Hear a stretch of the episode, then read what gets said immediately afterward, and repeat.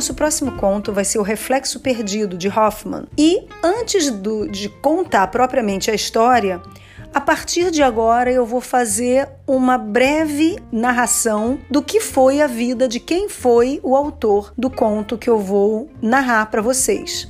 Ernest Theodor Amadeus Wilhelm Hoffmann, desculpe a pronúncia, foi um escritor romântico, compositor, desenhista e jurista alemão, sendo conhecido como um dos maiores nomes da literatura fantástica mundial. Nasceu em Königsberg, na Alemanha, em 24 de janeiro de 1776 e faleceu aos 46 anos em Berlim, também Alemanha, aos 25 de junho de 1822. Suas histórias foram a base da famosa ópera de Offenbach, Os Contos de Hoffmann, em que Hoffmann aparece como personagem. O balé O Quebra-Nozes de Tchaikovsky, esse todo mundo conhece? Pois é, ele foi baseado no conto de Hoffmann, O Quebra-Nozes e o Rei dos Camundongos. O balé Copélia, também muito conhecido, foi baseado em outros contos seus. E a Kreisteriana, de Robert Schumann, é baseada no personagem Johannes Kreisler, criado por Hoffmann. Hoffmann foi o terceiro filho de um pastor luterano que era poeta e compositor ocasional que se casou com a sua prima. Ernest Theodor foi criado pela sua mãe após a separação dos seus pais. Logo após completar os 20 anos, ele perdeu sua mãe. Embora tivesse demonstrado seus dons para as artes desde cedo, dedicou-se à magistratura, prosseguindo na carreira na Polônia até que as guerras napoleônicas causaram o desaparecimento da administração prussiana na Polônia. Retornando a Berlim, Hoffmann dedica-se inteiramente à literatura e às artes. Entre as suas atividades artísticas estavam a pintura, a crítica musical, a dramaturgia, a direção teatral, a regência de orquestra e a cenografia. O cara fazia pouca coisa, né? Compositor e autor de música de câmara, Hoffman foi um dos primeiros a atestar a genialidade de ninguém menos que Beethoven. O nome Amadeus, inclusive, foi incorporado a ele por causa da sua grande admiração por Mozart. Com tanto talento artístico, Hoffman precisou retornar à magistratura por necessidade de ganhar dinheiro, sendo nomeado conselheiro da Corte de Apelações de Berlim em 1816, seis anos antes de sua morte, tendo dedicado até o fim de sua vida todo o tempo livre às atividades artísticas, sobretudo à literatura. Este foi Ernest Theodor Amadeus Wilhelm Hoffmann autor de muitos contos, muitas histórias, muitas obras foram baseadas nas obras de Hoffman e também o conto O Reflexo Perdido, que vocês ouvirão em seguida. Boa apreciação do conto de Hoffman. Obrigada pela sua audiência.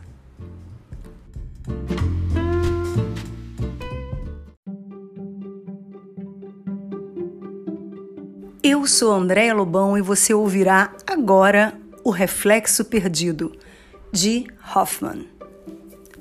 Certa noite de inverno, era o serão do último dia do ano, senti de repente uma ardência nas veias e um frio no coração. Fora, na noite sem estrelas, sopravam rajadas tempestuosas.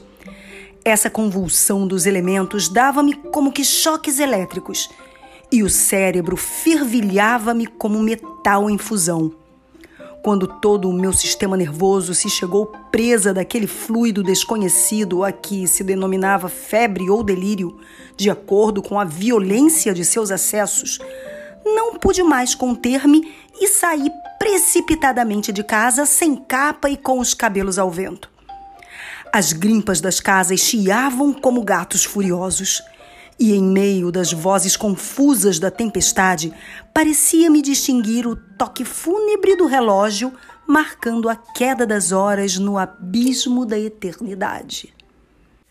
Estranho fenômeno. A véspera de cada ano novo, que para todos constitui data alegre, sempre me encontra presa das mesmas dores morais. Acaso será porque todo Natal, ao contar os dias da minha vida que já se escoaram e sentindo-me envelhecer, vejo a morte aproximar-se cada vez mais? Talvez se trate de simples pressentimento, mas não posso evitar que um pavor misterioso se aposse de mim, tanto mais que o diabo nunca esquece de preparar-me para a noite de São Silvestre uma nova desventura. Ontem, por exemplo, ao entrar em um dos salões que frequento, divisei entre as graciosas damas sentadas no sofá uma figura cujo semblante angélico, sim, era ela. Ela que eu não revia há cinco anos Deus seja abençoado! exclamei no profundo da minha alma. Ela me é restituída. Estava imobilizado no meu lugar, como se me houvesse tocado a varinha de um mágico, quando o dono da casa me bateu de leve no ombro. Então, meu caro Hoffman, disse-me, em que pensa? Voltei a dominar-me, envergonhado do meu embaraço, e para disfarçá-lo, acerquei-me da mesa do chá. Nesse momento, ela, que notara a minha presença, levantou-se e veio dizer-me, no tom de voz mais indiferente: Está por aqui? Regozijo-me de tornar a vê-lo. Como vai de saúde? Em seguida, sem esperar pela minha resposta nem notar o meu turbamento, foi novamente sentar-se, dirigindo a dama a seu lado essas palavras que me transpassaram o coração. Teremos de novo algum lindo concerto a semana vindoura no castelo? Um raio que tivesse caído diante de mim não me teria transtornado mais que aquela frase. Imaginem o que provaria um homem que, ao cercar-se de uma rosa cultivada com todo carinho, para sentir-lhe a fragrância, fosse picado por um marimbondo saído de entre suas pétalas. Recuei tão bruscamente, com os olhos velados pelo sangue que me subia a cabeça, que fui de encontro a uma bandeja cheia de sorvetes e doces, deitando tudo ao chão Teria desejado que a terra se abrisse sob meus pés, tragando-me. Felizmente, naquele mesmo instante, um artista célebre acabava de sentar-se ao cravo. Ninguém mais fez caso de mim e pude assim contemplar Júlia, pois era ela, em todo o esplendor de sua beleza. Pareceu-me mais alta, mais formosa, mais sedutora que nunca seu vestido, de uma alvura deslumbrante, caía-lhe em dobras macias em torno do corpo. Seu colo destacava-se como em bloco de neve numa taça de rendas maravilhosamente bordadas. Seus cabelos, pretos como azeviche, emolduravam-lhe o rosto com cachos cintilantes, dando-lhe um aspecto seráfico. Ao passar perto de mim, voltou-se e em seu olhar azul pareceu-me perceber não sei qual expressão de mofa. Estava a ponto de perder o domínio de mim mesmo quando o músico, que encetara naquele momento uma cantata, veio refrescar-me o espírito, espalhando em derredor ondas de harmonia. Assim que terminou, o auditório entusiasmado apinhou-se-lhe em volta para cumprimentá-lo. Nessa confusão, durante alguns momentos perdi de vista Júlia. Voltamos a encontrar-nos por fim, cada qual num dos lados de uma bandeja de ponche. Então, ó oh, instante ditoso, ela apanhou um copo e me ofereceu, dizendo-me com uma voz que nunca poderei esquecer: Quer aceitá-lo da minha mão como outrora? Ao recebê-lo, rocei-lhe os dedos e esse contato incendiou-me o sangue com mil centelhas elétricas. Bebi o líquido dourado até a última gota e pareceu-me que chamas azuis corressem sobre meus lábios ardentes. Uma nuvem toldou-me a vista. Meus sentidos mergulharam numa embriaguez deliciosa e quando voltei a mim, estávamos ela e eu um ao lado do outro, recostados nas almofadas de um sofá cor-de-rosa, ao fundo de elegante gabinete iluminado pela luz de sonho de uma lâmpada de alabastro suspensa no teto por correntes de prata. Júlia ao meu lado, Júlia a sorrir-me, carinhosa e meiga como outrora. Estaria eu sonhando? Sonho ou realidade que fosse, entreguei-me-lhe inteiramente. Julgava ouvi-la pronunciar palavras mágicas. Meu caro Teodoro, amo-te e vivo somente para ti. És minha poesia e minha aventura. E eu respondia-lhe: Deus nos uniu, todas as potências do inferno não poderão separar-nos. Nisto, uma espécie de bonifrate com pernas de aranha e olhos de sapo apareceu cambaleando na soleira do gabinete. Onde diabo se meteu Júlia? Disse, alongando um nariz sujo de rapé. Pensei estar ainda sonhando. Júlia levantou-se e acordou-me com estas palavras atrozes. Acho bom voltarmos para o meio dos outros. Como viu, meu marido já anda à minha procura. O senhor é muito engraçado, como antigamente, meu caro Teodoro, mas não deve exceder-se em beber ponche. Lancei um grito desesperado. Perdida pela eternidade. Justamente o que meu amigo disse, respondeu o odioso animal a quem chamavam seu marido. Era demais para minhas forças. Senti que ia enlouquecer e, com um salto, precipitei-me para fora do gabinete e escada abaixo até a rua. Uma chuva torrencial fustigava-me o rosto. Eu corria o mais que podia, sem rumo nem vontade. E ainda estaria correndo se a taberna de Mestre Thurman não se me houvesse aberto diante no momento azado para tragar minha fuga. Atirei-me lá dentro e em meio aos bebedores, como um vendaval, arquejando, a garganta seca e o olhar desvairado. Julgaram que estivesse bêbado. Não há companhia melhor que a dos bêbados. E assim, embora me faltassem o chapéu e, sobretudo, o taberneiro, vendo-me vestido decorosamente, veio logo perguntar-me cortesmente o que eu desejava um canjirão de cerveja inglesa e um cachimbo de bom tabaco. Serviram-me imediatamente. Os clientes olhavam-me de esguelha e o taberneiro talvez fosse interrogar-me acerca da aventura que lhe proporcionava a honra de eu visitá-lo trajado daquele modo, quando três pancadas dadas contra o vidro da porta e seguidas do grito: Abram-me, sou eu! Desviaram de mim sua atenção.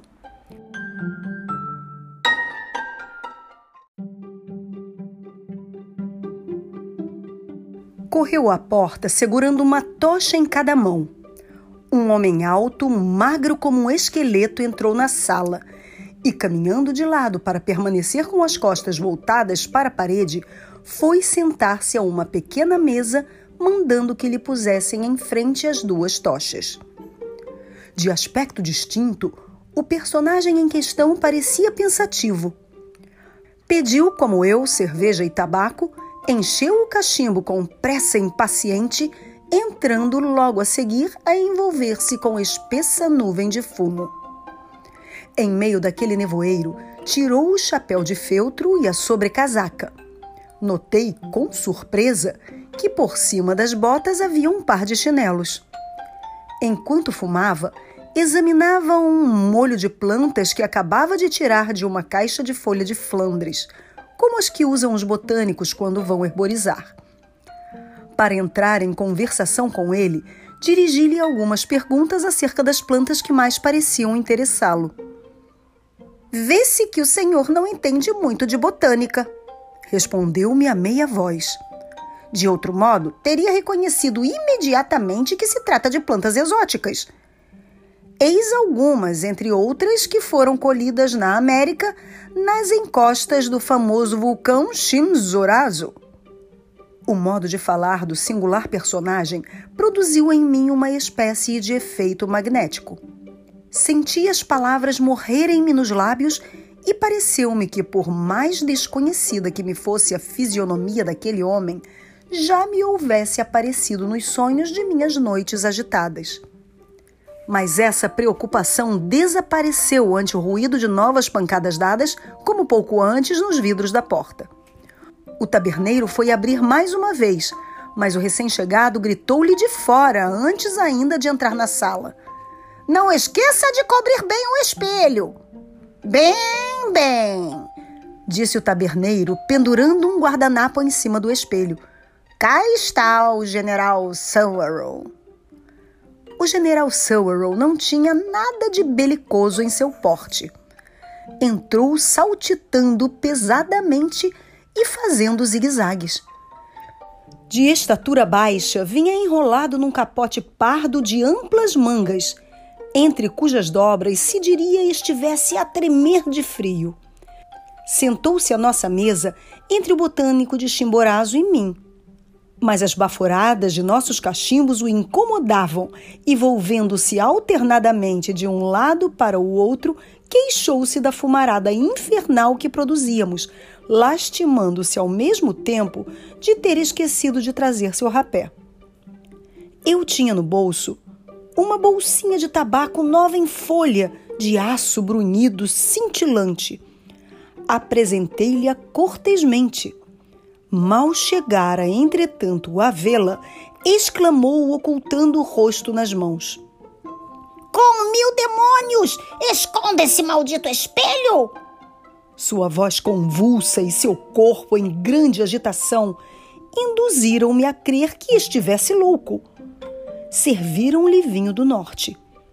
Eu estava a olhar para ele furtivamente quando de repente vi seu rosto mudar de expressão cor e aspecto, como as imagens da lanterna mágica. Dessa vez, um suor frio inundou-me a testa. Confesso sinceramente que fui tomado de grande medo. Esse general Sowerall dizia de mim para mim: não será porventura o próprio Satanás disfarçado em homem que veio até aqui no meu encalço para me pregar uma nova peça? Enquanto me abandonava às suposições mais fantásticas, o homenzarrão do herbário passava o tempo a espevitar as velas com extremo cuidado, ao passo que o outro se levantava para ir ajeitar melhor o pano que ocultava o espelho. Ambos se puseram em seguida a conversar acerca de um jovem pintor que naqueles dias expunha um estupendo retrato de mulher. Na verdade, dizia o botânico, Trata-se de obra maravilhosa. Poder-se-ia mesmo dizer que esse retrato é o reflexo perfeito do modelo. Reflexo? Reflexo? Quem poderia apoderar-se do reflexo de alguém a não ser o diabo em pessoa? exclamou o general Sowerall, dando um pulo da cadeira. Mostre-me se é capaz um reflexo subtraído a um espelho, que eu, em tal caso, crio asas e me ponho a voar. Então o homem das ervas, aborrecido com a réplica do seu interlocutor, ergueu-se sossegadamente e, passando a mão pelo queixo do outro com desdenhosa familiaridade, disse-lhe sorrindo amargamente: Calma, meu amigo, não se agite tanto. Os movimentos bruscos têm a propriedade de me fazer perder facilmente a paciência. E poderia acontecer que eu agarrasse o senhor pela gola e o fizesse sair pela janela. O general Sowerall olhou para ele piscando os olhinhos, agarrou o chapéu, levantou-se e foi recuando até a porta. Sujeito pestífero! disse cumprimentando e saltitando comicamente. Diabo raivoso! Passe muito bem. Se é verdade que eu não posso ver-me nos espelhos, ao menos ainda tenho a minha sombra. Ao passo que o Senhor, meu caro amigo. Oh, não me estou dando os parabéns por isso. E assim dizendo, sumiu-se, deixando o herborizador do Chimborazo num estado de consternação difícil de descrever. A ideia de um homem sem sombra pôs-me também em grande embaraço. Vi-o, por fim, ir-se embora. Ao atravessar a sala, seu corpo não projetava nem o menor vestígio de sombra. Lembrei-me então do famoso Pedro Schlemmel, o judeu errante da Alemanha, e corri no seu encalço. Porém, mal eu alcançar a porta e já o taverneiro me impelia para fora, empurrando-me pelas costas e exclamando: O diabo que leve três tipos dessa espécie, e Deus me preserve de tornar a vê-los. Quanto ao homem alto e magro, não pude mais alcançá-lo. Três passadas lhe haviam sido suficientes para percorrer a rua toda em seu comprimento. Esquecera eu as chaves num bolso do sobretudo. Sendo-me, portanto, impossível voltar para casa, fui pedir hospitalidade a um de meus amigos, proprietário do hotel Águia de Ouro. O porteiro não me fez esperar, acompanhando-me sem tardança a um quarto bastante amplo, em uma de cujas paredes havia um grande espelho coberto por uma cortina de sarja verde. Ali eu passaria o resto da noite. Não sei porquê, deu-me na veneta de levantar a cortina do espelho. Vi minha imagem tão pálida e desfigurada que quase não me reconheci. Parecia-me, além disso, que do fundo do espaço que o espelho refletia caminhasse na minha direção uma forma humana imprecisa e flutuante.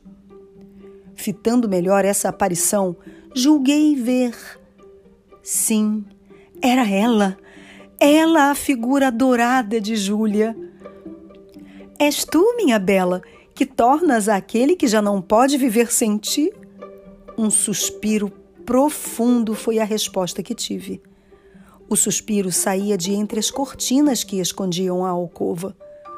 Corri para a cama e o deixo-lhes imaginar o meu espanto ao reconhecer deitado nela o homenzinho a quem o taberneiro chamara General Sowerall. O estranho personagem sonhava em voz alta e seus lábios, contraídos por alguma dolorosa emoção, pronunciavam um nome que fez meu coração bater com violência. Julieta! J Julieta! Sacudi com força o homenzinho para despertá-lo. Que diabo é isso de o senhor estar deitado no meu quarto? indaguei. Ah, cavalheiro! respondeu, abrindo os olhos e estendendo os braços. Sou-lhe deveras grato de ter interrompido o pesadelo que me oprimia. Rápida explicação foi suficiente para me fazer compreender que, ao conduzir-me a este quarto, o porteiro se enganara. Pedi desculpas pelo equívoco e pusemos-nos a conversar. Certamente, essa noite na taberna eu devo ter lhe deixado a impressão de pessoa inconveniente ou desequilibrada, disse-me ele. Mas talvez terá indulgências comigo se alguma vez lhe ocorreu provar sensações inexplicáveis. Meu caro senhor, respondi, a mesma coisa poder-se-ia dizer de mim Pois fique sabendo que não há muito tempo, ao rever Júlia. Júlia?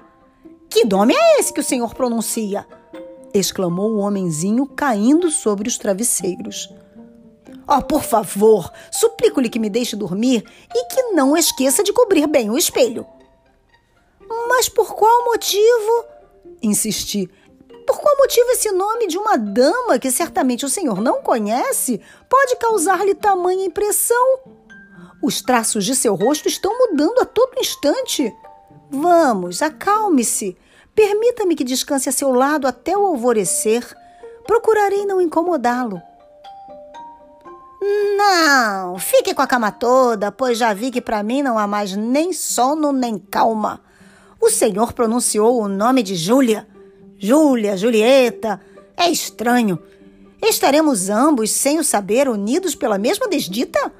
Sim, é preciso que eu lhe conte a minha. Não posso deixar de fazê-lo, embora isso deva enfadá-lo mortalmente. Sinto que me aliviará. Saltou então da cama, envolveu-se num chambre de cor branca e encaminhou-se lentamente para o espelho, removendo a cortina que o ocultava. Todos os objetos, as luzes e minha própria pessoa nele apareceram perfeitamente refletidos. Mas a imagem do pobre general Sowerall é que lá não estava. Veja quão grande é minha desventura, prosseguia em tom lamentoso. Pedro Schlemmel vender a sua sombra ao diabo, pois eu dei meu reflexo a Julieta, que nunca mais me devolverá. Que fatalidade, meu Deus! Permaneci imóvel, assombrado por tal aventura, o horror misturando-se à piedade em meu coração transtornado. O homenzinho, cedendo novamente a seus penares, atirara-se de novo sobre o leito com um movimento convulsivo. Mas não tardou que começasse a roncar. O ruído que produzia fez com que aos poucos eu também mergulhasse numa sonolência irresistível. Apaguei as luzes e fui estender-me a seu lado, sem me despir, para esperar o nascer do dia. Meu sistema nervoso estava no paroxismo da excitação meu espírito rodopiava num torvelinho de fantasmagorias indescritíveis. Pareceu-me, em certo momento, que o mundo subitamente se tornasse tão pequeno como as lojas de bonecas que abrem suas portas à criançada pelas festas de Natal. Vi nele todos os meus amigos, todas as pessoas minhas conhecidas, transformadas em bonecos de açúcar candy. Em seguida, Todas essas figuras cresceram desmedidamente de tamanho e em meio delas apareceu-me Júlia, apresentando-me o copo de ponche e dizendo-me: Bebe, meu anjo, bebe esse licor divino. Vi as chamas azuladas lamberem as bordas do copo. Ia agarrá-lo quando uma voz gritou atrás de mim: Não bebas! Não bebas! É o veneno de Satanás! Voltei-me imediatamente e reconheci o general Sowerall, que ria-me no rosto.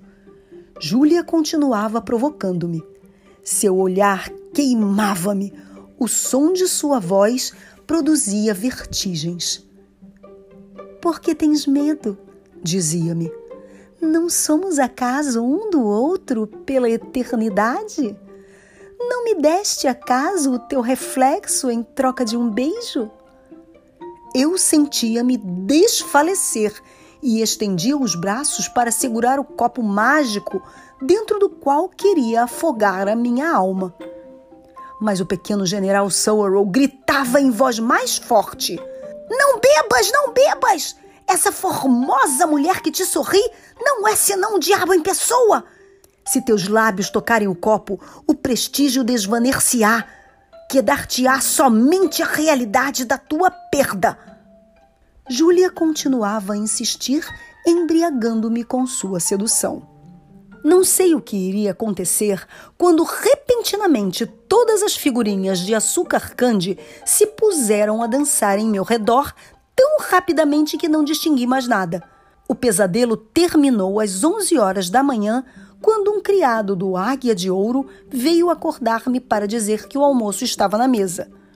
O general Sowerall levantara-se cedo, pagara a sua despesa e deixara, para que me fosse entregue, um envelope lacrado cujo conteúdo garatujado mais do que escrito continha a estranha narrativa que segue, a qual talvez encerrasse a sua própria história.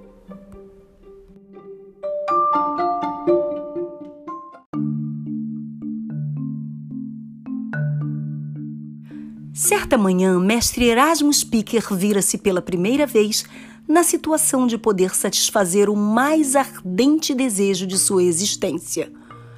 Acabara de receber uma pequena herança, de cujo total tirou a quantia necessária para cobrir as despesas de uma viagem à Itália. Ao chegar o momento da partida, sua jovem esposa o acompanhou até a carruagem, trazendo ao colo a filhinha. Adeus, meu querido Erasmo! exclamou com os olhos rasos de lágrimas. Pensa em mim, que vou tomar conta da nossa casa e, principalmente, procura não perderes o boné de viagem adormecendo com a cabeça fora da portinhola. Em Florença, Erasmo conheceu um grupo alegre de patrícios seus que viviam esbanjando dinheiro e levando a vida mais estróina que jamais alguém, artista ou burguês, se haja permitido sob o sol cálido da Itália. Noite e dia eram festas e banquetes, tendo por cenário palacetes maravilhosos na companhia de mulheres vestidas de trajos fantásticos, cuja elegância e cujas cores brilhantes emprestavam às voluptuosas sereias.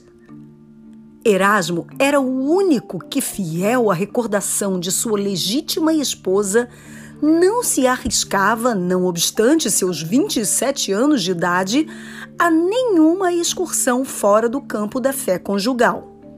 Uma noite em que esses boêmios se haviam reunido para uma orgia, regada abundantemente pelo vinho de Siracusa, um deles, chamado Frederico, o mais arrebatado do grupo, passando um braço em torno do corpo flexuoso de sua amante e erguendo com o outro a taça que cintilava o licor dourado, pronunciou um brinde inflamado à formosura da rainha daquela noite. Em seguida, dirigiu-se a Speaker. Quanto a ti, meu pobre Erasmo, disse-lhe, muito nos entristeces com a tua fisionomia de alma penada. Bebes e cantas como um coveiro e só te dignas a apresentar a estas damas caretas de enjoo. É verdade, respondeu Erasmo. Cumpre-me confessar que as damas me devem permanecer indiferentes. Deixei em casa uma esposa que amo, e quando se é, como eu, pai de família, a essas palavras, que Erasmo pronunciava em tom solene, todos os presentes romperam numa gargalhada interminável. A amante de Frederico pediu que lhe traduzissem para o italiano a resposta do frio alemão. Em seguida, voltando-se para este, disse: Tome cuidado. Se o senhor tivesse algum dia visto Julieta, Estou certa de que esse coração de gelo se derreteria como neve ao sol. No mesmo instante, um leve roçar de sedas sob o arvoredo anunciou a aparição de uma jovem maravilhosamente bela. Um vestido branco, cujo feitio lhe punha à mostra os ombros de alabastro e o colo encantador, caía em fartas dobras ao redor de seu esbelto corpo de fada. Os cabelos recendentes emolduravam com cachos de ébano a estupenda oval de uma cabeça de Madonna. Cintilante pedraria enfeitava-lhe os braços e o peito. É Julieta! exclamaram as outras moças. Sim, sou eu, disse a linda desconhecida com um sorriso angelical. Permitem-me que me demore um pouco por aqui? Olhem, vou sentar-me perto deste austero alemão que não diz uma palavra. Em meio dos murmúrios de suas rivais em formosura, foi sentar-se ao lado de Erasmo, o qual, perplexo, julgou estar sonhando. O pobre Speaker, à vista de tanta formosura, sentiu o coração bater-lhe com violência. E seu olhar fixou-se como presa de uma espécie de terror sobre Julieta. A linda Florentina mandou que enchessem um copo de vinho e lhe ofereceu, dizendo com uma risada argentina: Quer, sisudo estrangeiro, que eu seja a dama de seus pensamentos? Erasmo enrubesceu e em seguida empalideceu. Levantou-se de um salto e de joelhos caiu diante de Julieta, numa postura de verdadeira adoração. Sim! exclamou. Sim, és tu a quem amo, anjo do céu! Tua imagem já encheu meus sonhos. Traze-me a ventura dos eleitos. A esta explosão de entusiasmo induziu os demais a julgar que Erasmo estivesse completamente bêbado. Julieta fê-lo erguer-se, pedindo-lhe que se acalmasse, e as alegres conversas que a sua chegada interrompera recomeçaram mais animadas que antes. Rogaram-lhe que cantasse, e ela o fez com uma graça encantadora. Sua voz magnética despertou sensações desconhecidas. As horas escoavam-se como se fossem minutos. Ao alvorecer, Julieta levantou-se no propósito de retirar-se. Erasmo quis acompanhá-la, mas ela recusou. Disse-lhe o lugar em que poderia tornar a vê-la e desapareceu como um silvo. O pobre apaixonado não se atreveu a segui-la e Tristonho ia a caminho da própria residência quando, numa encruzilhada, defrontou com um indivíduo alto e magro, de aspecto sinistro, trajando roupa escarlate com botões de aço. Oh, oh! disse o desconhecido. Que ar aflito temos esta manhã, senhor Speaker. Os meninos da cidade vão correr atrás do senhor. Trate de esconder-se. Quem é o senhor insolente para vir falar-me deste modo? Siga seu caminho e não se meta com a vida alheia, disse Erasmo. Devagar, meu amigo, replicou o homem vestido de escarlate. Ainda que tivesse asas de águia, hoje de manhã o senhor não mais alcançaria Julieta. Julieta? O que significa isso? gritou Erasmo, voltando-se para segurar pelo gasganete o seu interlocutor. Este, porém, desvencilhou-se dando meia volta e desapareceu como fogo fátuo. Erasmo tornou a ver Julieta. A formosa mulher recebeu-o em sua casa, em caráter íntimo, mas sem lhe permitir que tomasse quaisquer liberdades. Apenas quando ele lhe falava arrebatadamente sua paixão, lançava-lhe as furtadelas olhares cheios de sedução. O jovem alemão abandonou a companhia ruidosa de seus amigos e passou unicamente a seguir em toda a parte a bela Florentina, como se não pudesse viver de outro ar a não ser o que ela respirava. Certo dia encontrou Frederico, do qual não pôde desviar-se, e que lhe disse: Meu caro speaker, eis que por fim caíste na rede de uma nova Circe. Como pudeste não perceber que Julieta é apenas a mais astuta das mulheres? Ignoras acaso todas as histórias que se contam a seu respeito? Deves realmente estar louco para teres esquecido a boa esposa da qual falavas tão carinhosamente. Erasmo ocultou o rosto nas mãos e não pôde conter as lágrimas. Vamos, prosseguiu Frederico. Abandona de uma vez esta paixão que poderia causar tua ruína. Vem comigo, deixemos Florença o mais depressa possível. Sim, imediatamente, exclamou Erasmo. Porque esta cidade não me pode trazer sorte. Partamos hoje mesmo.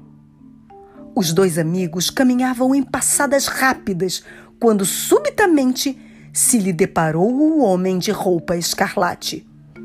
Vamos, formoso cavalheiro, disse este, dirigindo-se a Speaker em tom chocarreiro. Apresse-se, pois a bela Julieta arde em desejos de vê-lo. Manda-a para o diabo! exclamou Frederico, falando a Erasmo e o senhor da Pertuto, por alcunha chamado o Doutor dos Milagres, um maldito charlatão que vende drogas infernais a Julieta. O quê? interrompeu o speaker. Este pândego frequenta a casa de Julieta? Antes, porém, que o seu amigo pudesse responder-lhe, ouviu passando debaixo de uma janela a voz maviosa de Julieta que o convidava a subir. O fascínio deste chamado anulou de súbito sua anterior resolução. Mais do que nunca embriagado pela paixão, Erasmo deixou-se novamente prender à amorosa corrente e acompanhou Julieta até um palacete, fora da cidade, aonde ela ia para uma festa. Um jovem italiano, notável pela feiura do rosto e pela falta de qualquer distinção, estava entre os presentes e perseguia Julieta, fazendo-lhe uma corte insistente. Erasmo sentiu seu coração roído pelo ciúme e afastou-se taciturno. Mas Julieta foi ter com ele. Dize, querido, murmurou-lhe languidamente, não me pertences tu completamente? Ao mesmo tempo, apoiou-se em seu ombro e roçou-lhe a face com um beijo. Para todo sempre! exclamou Erasmo, cingindo-a num abraço de fogo. A Florentina desprendeu-se delicadamente e lançou-lhe um olhar que pouco faltou lhe fizesse perder o escasso equilíbrio mental que ainda lhe sobrava. Ambos voltaram para junto dos demais. O jovem italiano que o acompanhava com a vista fez-se imediatamente de rival ofendido e principiou a vingar-se por meio de frases sarcásticas contra os alemães. Erasmo, facilmente irritável, retirou suas luvas e ameaçou o italiano de dar-lhe uma boa lição. O outro fez brilhar a lâmina de um punhal. Sem mais poder conter-se, Erasmo arremessou-se então contra ele, segurando-o pela garganta. Atirou-o ao chão e perpegou-lhe por fim na cabeça um pontapé tão violento que o infeliz sucumbiu.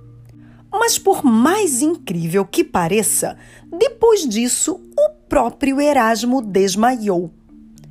Quando recobrou os sentidos, estava deitado no gabinete de vestir de Julieta. Meu pobre alemãozinho, dizia-lhe a formosa criatura. Quero salvar-te, mas é preciso que deixes Florença o mais depressa. Deves afastar-te de mim, que te amo tanto. Nunca mais havemos de nos ver. Ah, antes mil vezes a morte! exclamou o speaker. Devesse custar-me a alma. Sou teu para todo sempre. Ai de mim! continuou Julieta. Irás ver novamente tua jovem esposa, a quem também amavas, e a teu lado não tardará que me esqueça de todo. Estavam ambos diante de um estupendo espelho de Veneza. A Florentina estreitava Erasmo em seus braços de marfim. Ao menos, prosseguiu com as lágrimas nos olhos, ao menos pudesse deixar-me o teu reflexo enquanto aguardamos que o amor volte a nos reunir. O meu reflexo? Que queres tu dizer com isso? O meu reflexo? balbuciou Erasmo conturbado. E como poderias guardá-lo? Não é ele inseparável de mim? Já compreendi que me recusas, retorquiu ela, soltando um grande suspiro. Nada, nada, pois, restará de ti, nem sequer essa fugaz imagem que me sorri do fundo do espelho. E as lágrimas rolaram-lhe pela face umedecendo também como gotas de fogo o rosto do jovem alemão. Chora, Julieta amada! exclamou este.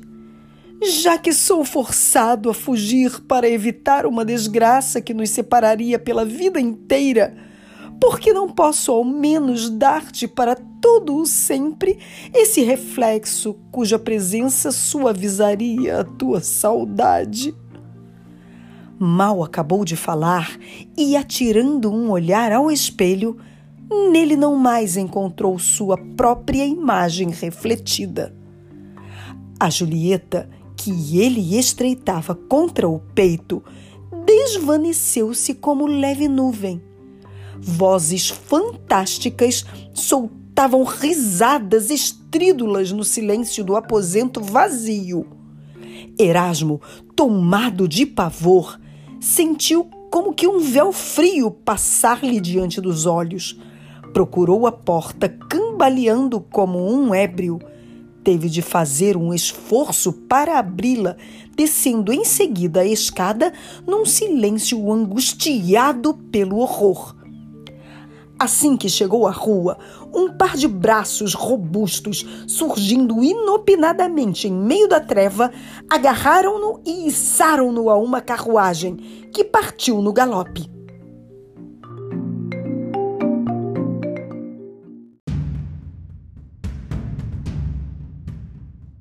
Não tenha medo, disse-lhe uma voz. Julieta incumbiu-me de cuidar do senhor. Mas não sabe que aquele estúpido italiano recebeu um pontapé mortal? Lastimo deveras este acidente, pois Julieta muito lhe quer. Agora só me resta salvá-lo das garras da justiça.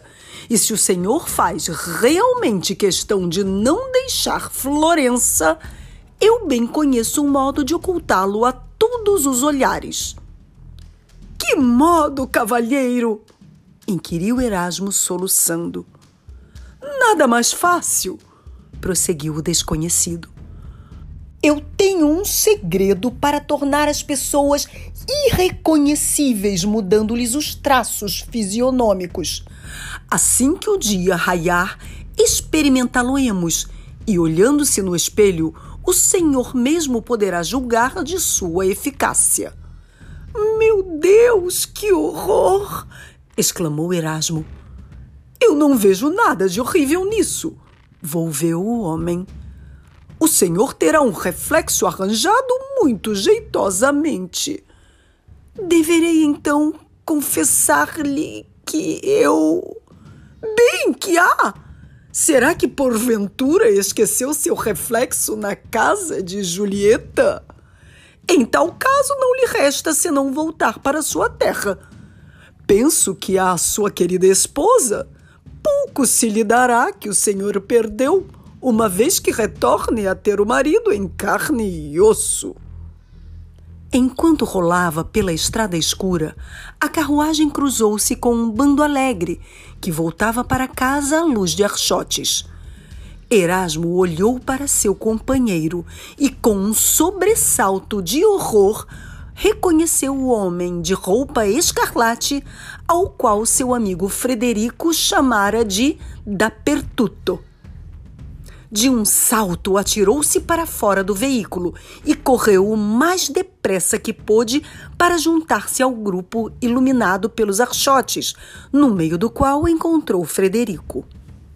Salva-me! murmurou-lhe ao ouvido, em voz sumida. Cometi um desatino mas não acrescentou que perdera seu reflexo. Frederico conduziu-o à própria casa e, sem tardança, arranjou-lhe os meios de sair de Florença a cavalo antes que amanhecesse. O desditoso Speaker escreveu a história dessa triste viagem. Suas aventuras suscitam piedade Certo dia em que, extenuado de fadiga, queria repousar numa estalagem, teve a imprudência de se pôr diante de um espelho.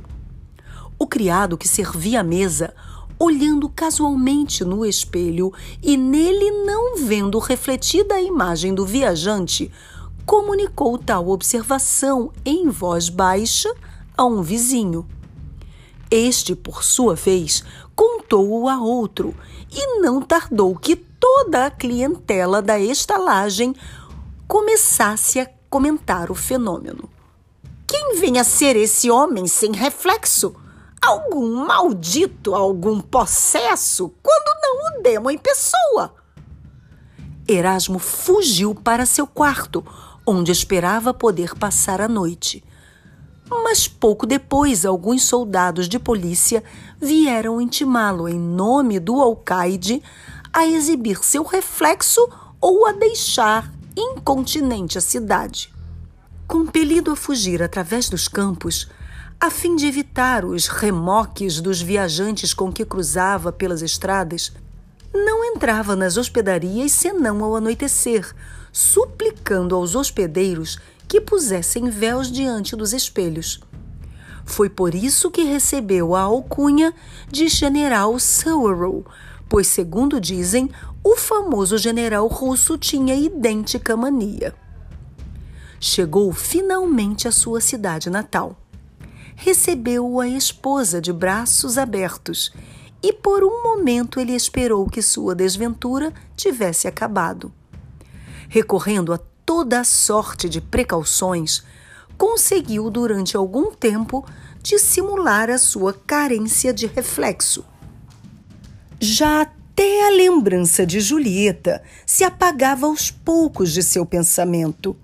Até que uma noite em que brincava com sua filhinha, esta sujara as mãos tocando o cano da chaminé esfregou-lhes no rosto, exclamando alegremente: Olha, papai, como está suja a sua cara! E soltando-se dos seus braços, foi buscar um pequeno espelho e lhe pôs diante, olhando ela própria por cima do ombro paterno. Antes que Speaker pudesse levantar-se, a menina não vendo o reflexo do pai, deixou cair o espelho e fugiu correndo. Sua mãe acudiu ao ruído. O que é que nossa filha está dizendo? Ora, essa! respondeu o speaker com um sorriso forçado. Diz que eu não tenho reflexo? Bem, que importância tem isso? O reflexo não passa de uma ilusão, minha querida. Quando nos olhamos no espelho, cometemos pecado de vaidade. E um pecado é um pecado que Deus não perdoa. A pobre mulher agarrou-o pela mão, arrastou-o como um criminoso para diante de um espelho e, vendo a prova da terrível verdade, ficou furiosa como uma megera. Vai-te embora! gritou-lhe. Vai-te para longe daqui, maldito! Sem dúvida fizeste algum pacto com o diabo. Ou melhor, não és meu Erasmo. Tu, mas um espírito do inferno. E benzia-se sem parar. Erasmo, fora de si, saiu de casa a correr e foi refugiar-se numa campina deserta, longe da cidade. Enquanto vagava ao acaso presa de infindável angústia, a imagem de Julieta apareceu-lhe repentinamente mais formosa que nunca. Ai de mim! exclamou ele. Que mal fiz eu para que assim me persigas? Minha esposa me abandona, já não tenho mais afetos nesse mundo. Julieta tem pena, tem pena de mim. Onde poderei rever-te agora? pertinho daqui, meu caro senhor, pois ela também arde em desejos de o rever. Respondeu uma voz às suas costas.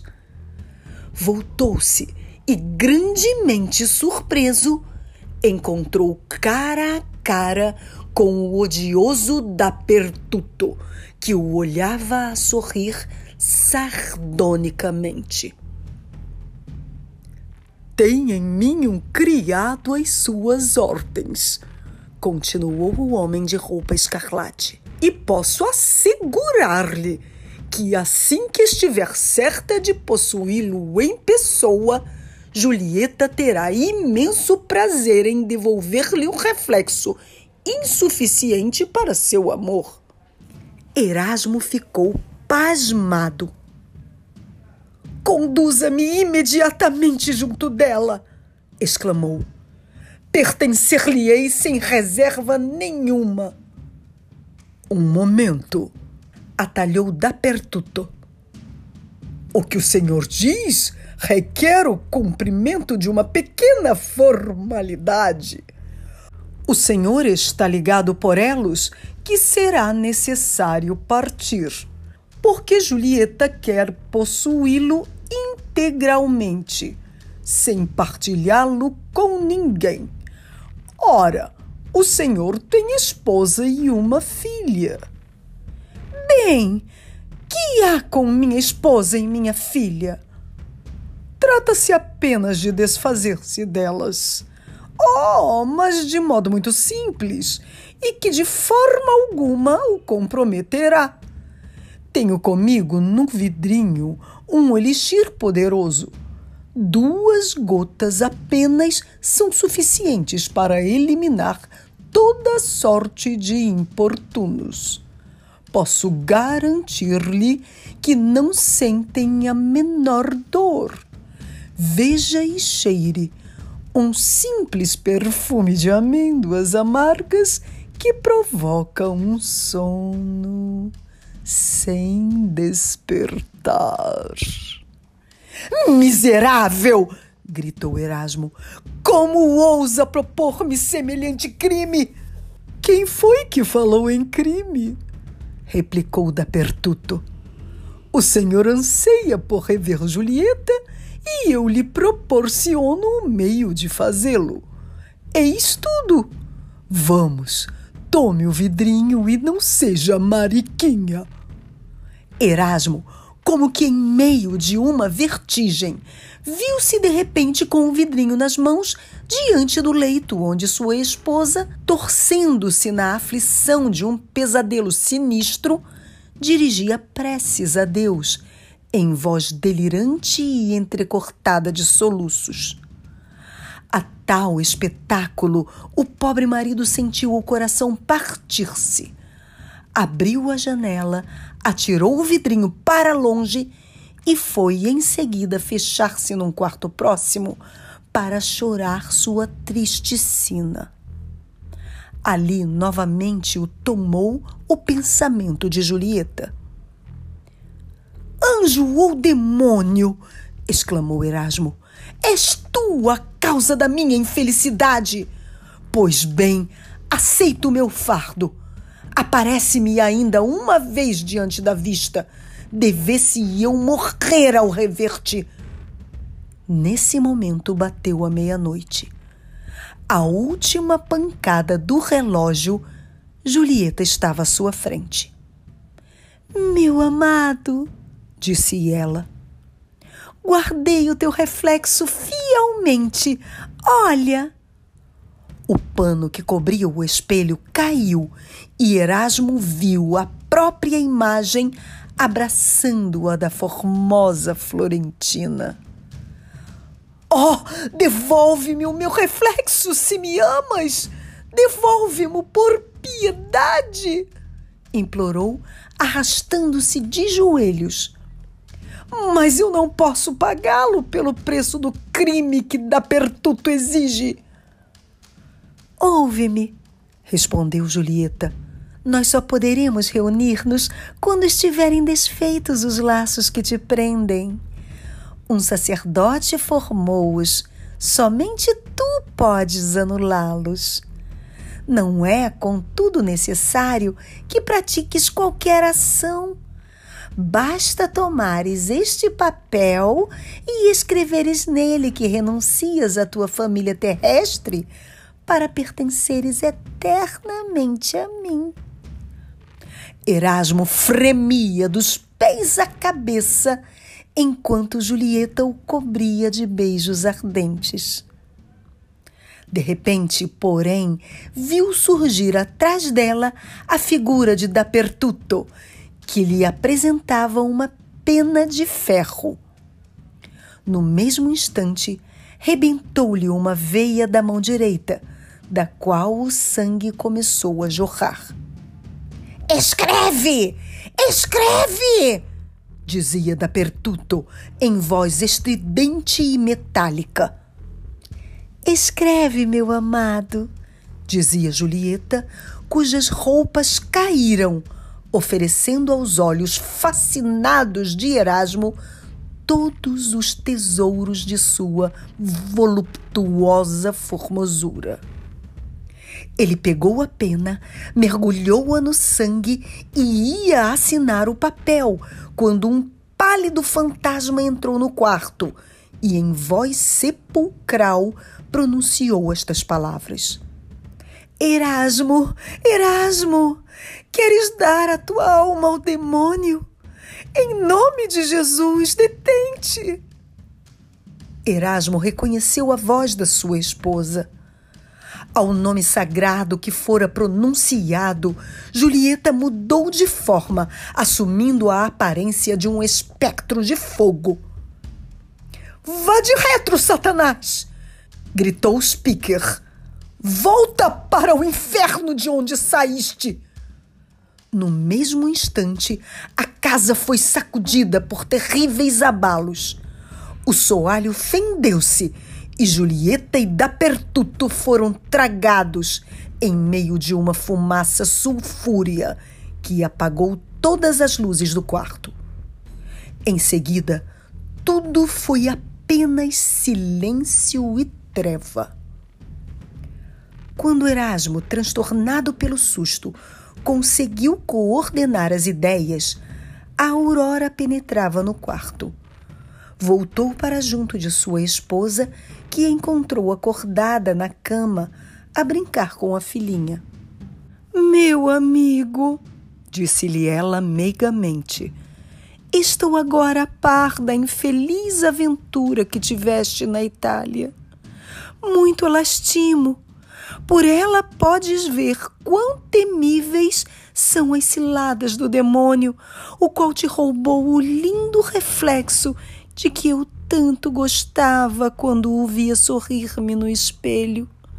Agora já não podes apresentar-te como um pai de família digno de respeito. Cada qual na cidade te apontaria com o dedo aconselho-te seguires viagem à procura do teu reflexo. Assim que tornes a encontrá-lo, como espero, regressa imediatamente. Aguardar-te-ei com impaciência e serei feliz em receber-te de novo. Abraça-me, parte e que Deus te proteja. De vez em quando, não esqueças de mandar à nossa filhinha algum soldadinho de maçapão ou algum brinquedo de Nuremberg, para que não se esqueça de ti. Speaker, com o coração a sangrar, abraçou a esposa e a filha e, tomando sua bengala, partiu. Certo dia encontrou o famoso Pedro Schlemel, que vendera a própria sombra. Os dois desventurados teriam desejado viajar juntos. Speaker emprestaria sua sombra a Schlemel, que por sua vez lhe emprestaria o próprio reflexo. Mas não conseguiram pôr-se de acordo e ninguém sabe atualmente o que é feito deles.